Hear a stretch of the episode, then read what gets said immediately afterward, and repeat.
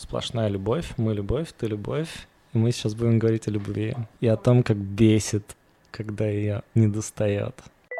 Ужасно бесит, что все уверены, что у библиотекарей очень легкая работа. Ты не знаешь, что делать со своей жизнью, и теперь все эти вопросы ты должен решать не с друзьями, а в кабинете психотерапевта, лежа на диване. Потратила много нервов и не смогла, а вот они смогли.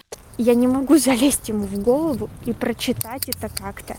А, какое-то действие, слово, а, не разобравшись прям а, становлюсь как вампир на солнце. Но где их искать-то людей, которые меня не бесят, если они меня все бесят? Все мы живые люди, и многие из нас dead inside, хочется сказать. Такое явление двойных сигналов, которое приводит к шизофрении и отставанию у детей. Сколько бы ты ни доказывал, что ты не жираф мудаку, мудак скажет, ты жираф. А еще в процессе можно понять, что это ты мудак иногда.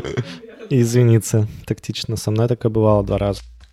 Наивно это и смешно, но так легко. Моим плечам уже зовет Меня в полет. мой дельтаплан, мой дельтаплан